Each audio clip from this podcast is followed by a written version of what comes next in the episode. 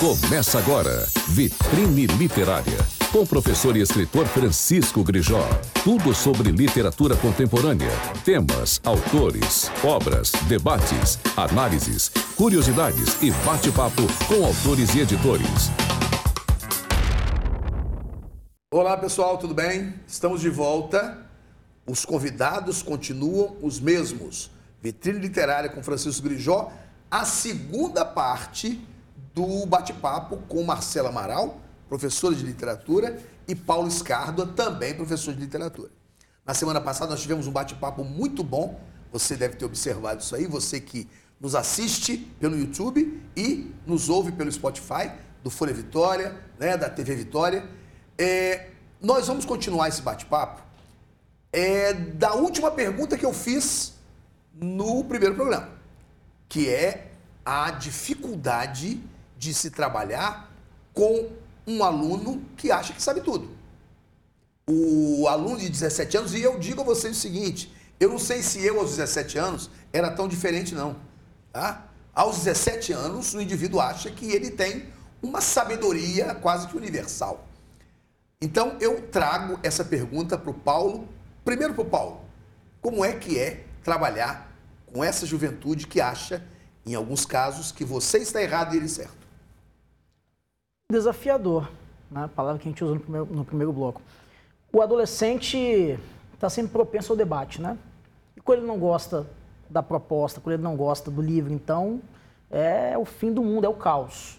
E é, é eu acho que não há outra palavra que defina essa, essa relação a não ser essa, desafio. É, é desafiador, é, nos convida a pensar, nos convida a sempre tentar uma outra abordagem, uma nova aula.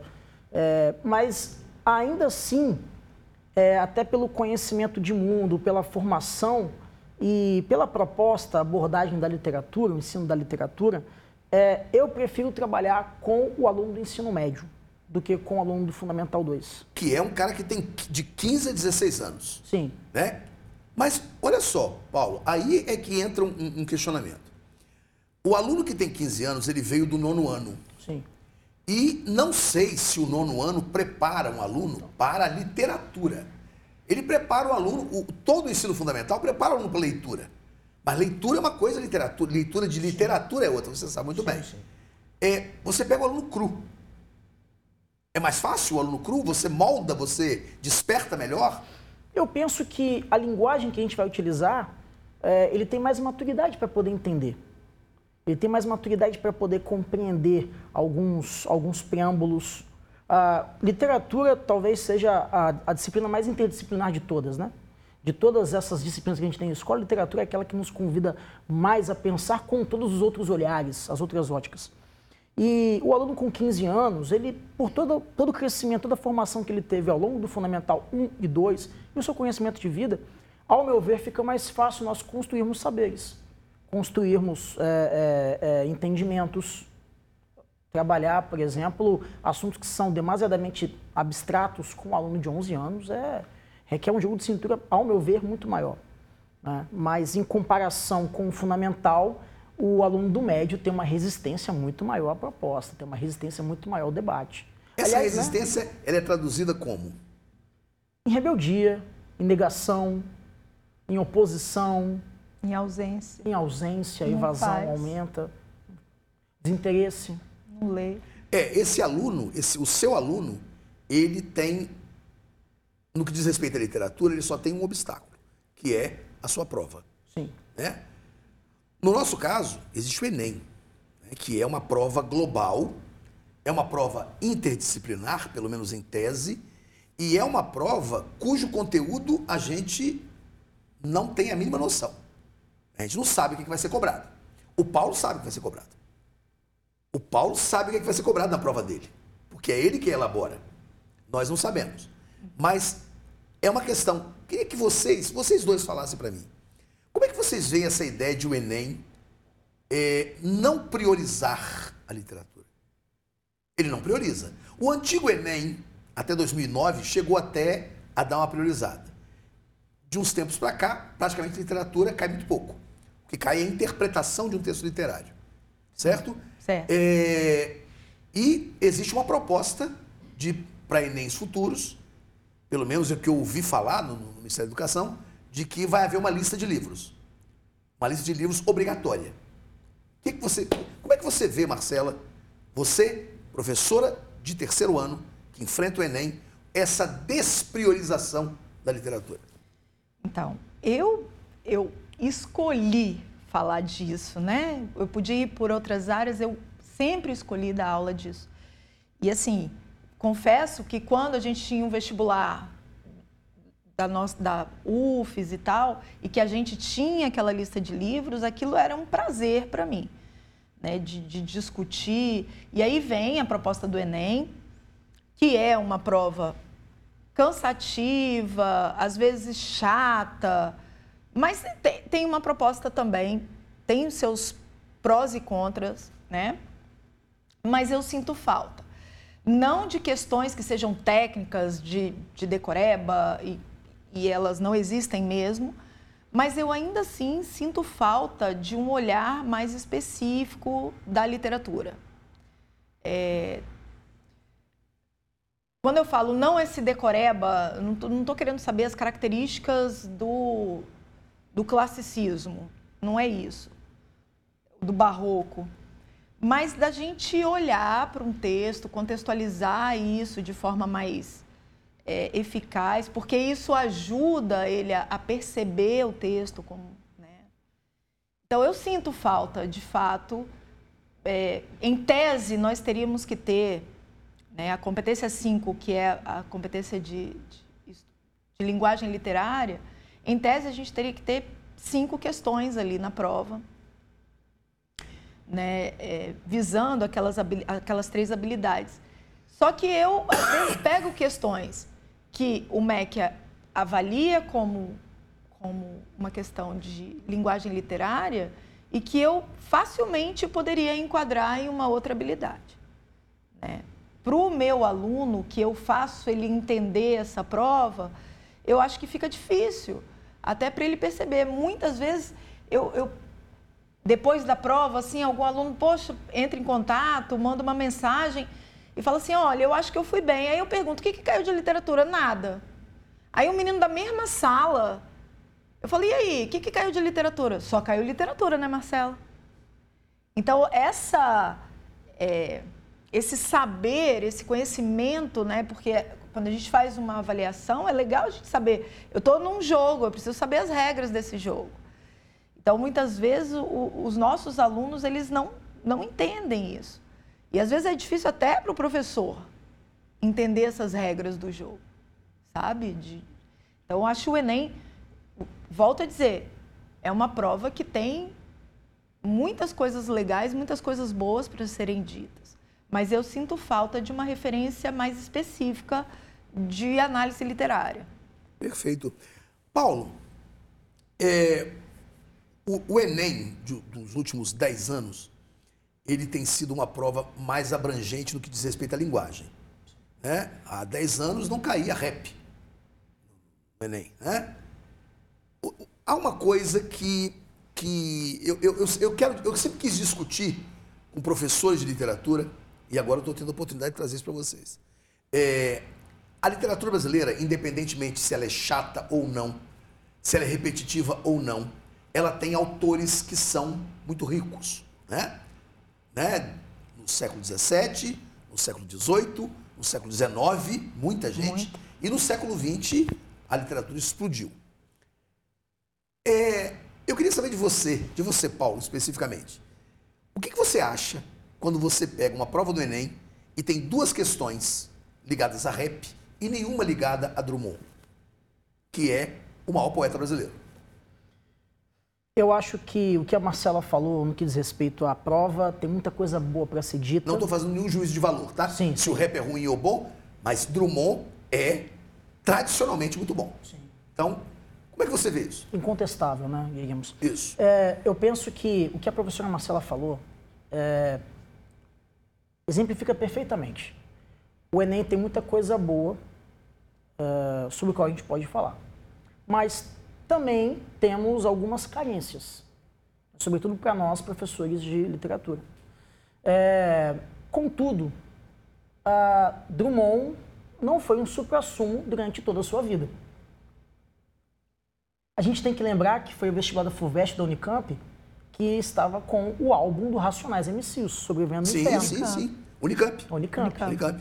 Que é um, um dos álbuns das letras, né? A crônica. É. É um livro, né? É um Conferência- livro. É um livro, sim. É um livro. Que é um livro importante. Sim, Do importantíssimo. ponto de vista histórico, do ponto de vista ideológico, do ponto de vista social. Sim. Agora, do ponto de vista literário, né? Espero, espero não estar comprando uma briga com muita gente, mas do ponto de vista literário, não tem o vigor, a força literária de Guimarães Rosa, de Drummond. E aí tem É. outra coisa. Estavam lá também na lista. Sim, sim. Eu tenho o MC, eu tenho os Racionais e tenho Guimarães. Sim. Ok, Drummond é um cânone, é um clássico, é indiscutível. Drummond, quando produzia, o jovem Drummond, né, lá em 30, o jovem Drummond que escreveu para a revista, das revistas modernistas na década de 20, aquele jovem Drummond é um Drummond contestado. É um Drummond contestado por, por especialistas, né? E, e que perceberam o talento dele. Sim. Eu quero dizer, Grijó, que com o tempo, não quero dizer que os cânones dele deve- é, é, devem ser rejeitados.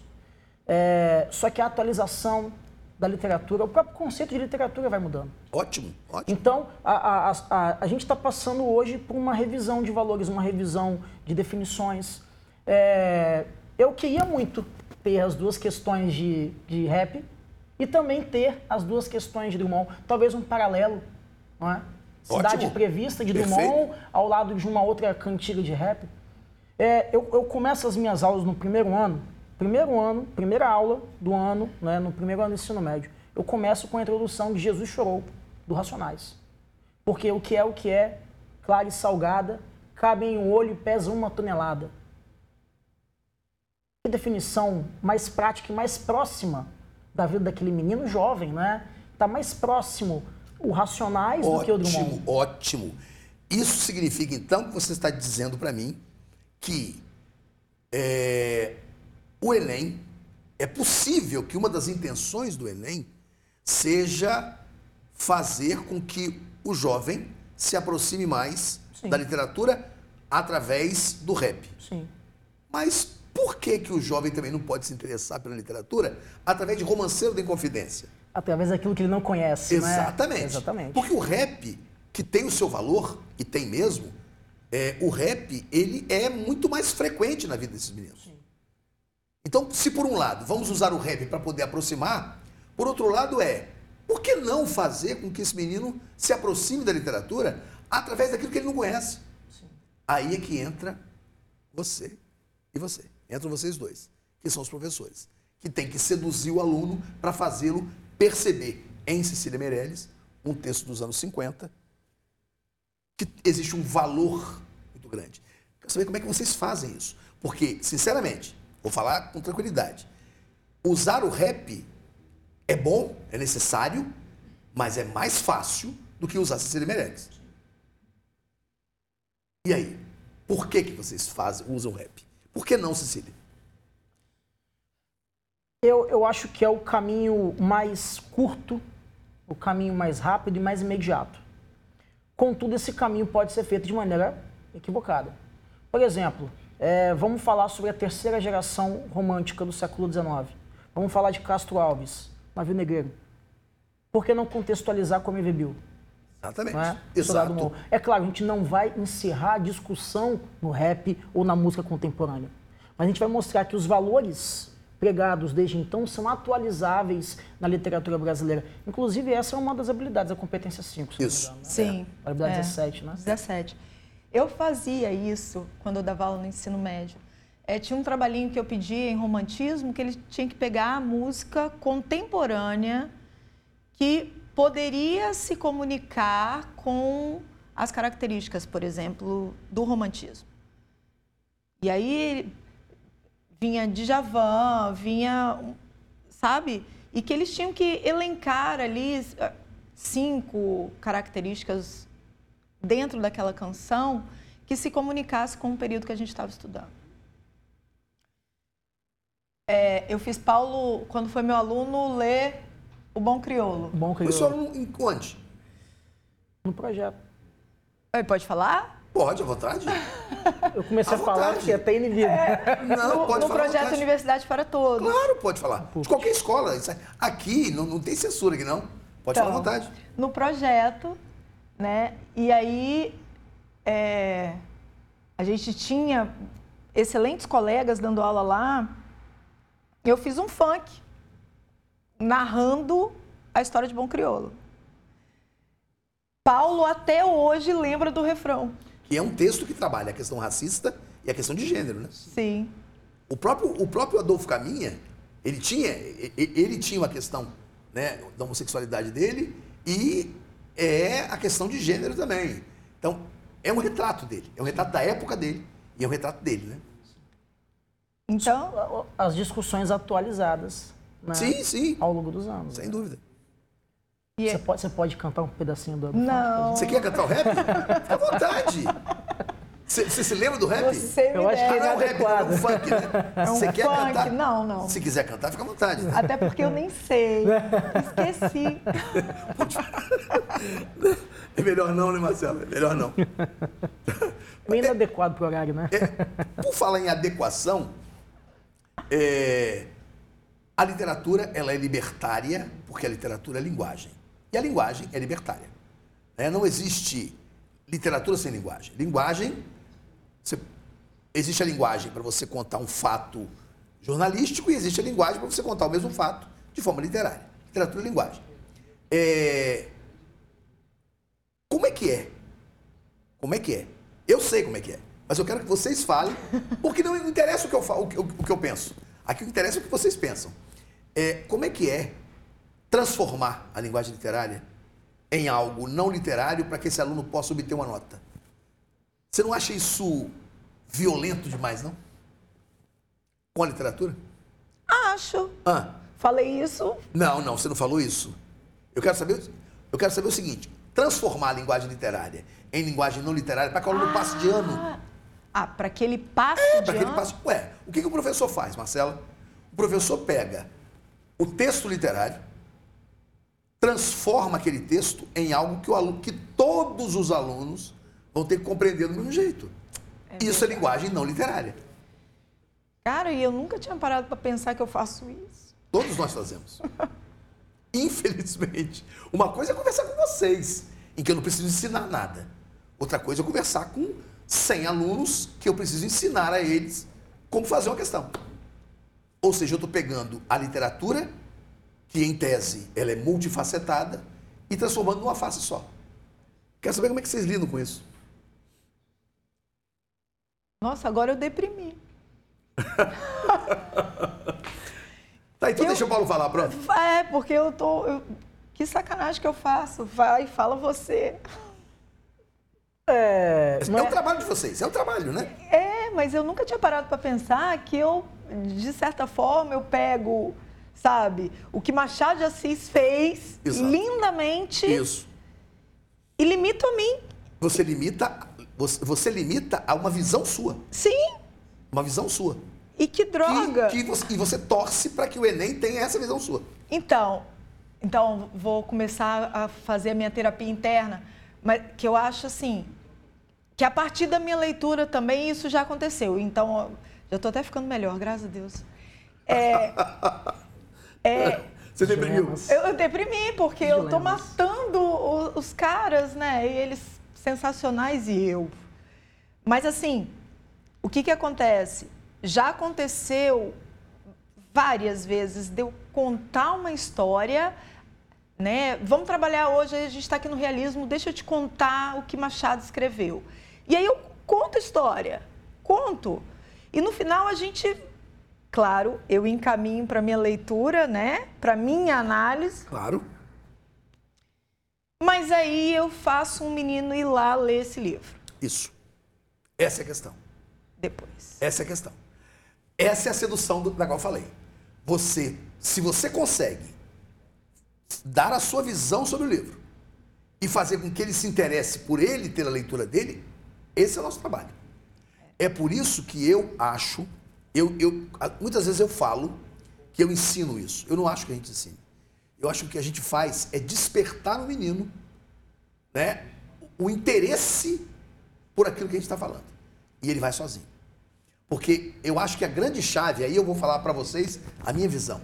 Acho que a grande chave é essa. Quando você faz, quando você dá uma aula sobre um, um aspecto literário, sobre uma, uma, uma estética, sobre um autor, e depois ele, em casa, ouve uma canção e conecta. Ele conversa com a mãe e conecta. Ele chega em casa e fala, ó, oh, esse tal autor, ele está vendo telenovela, vê o nome do autor e fala, ah, esse cara aí. É, essa é a nossa sedução.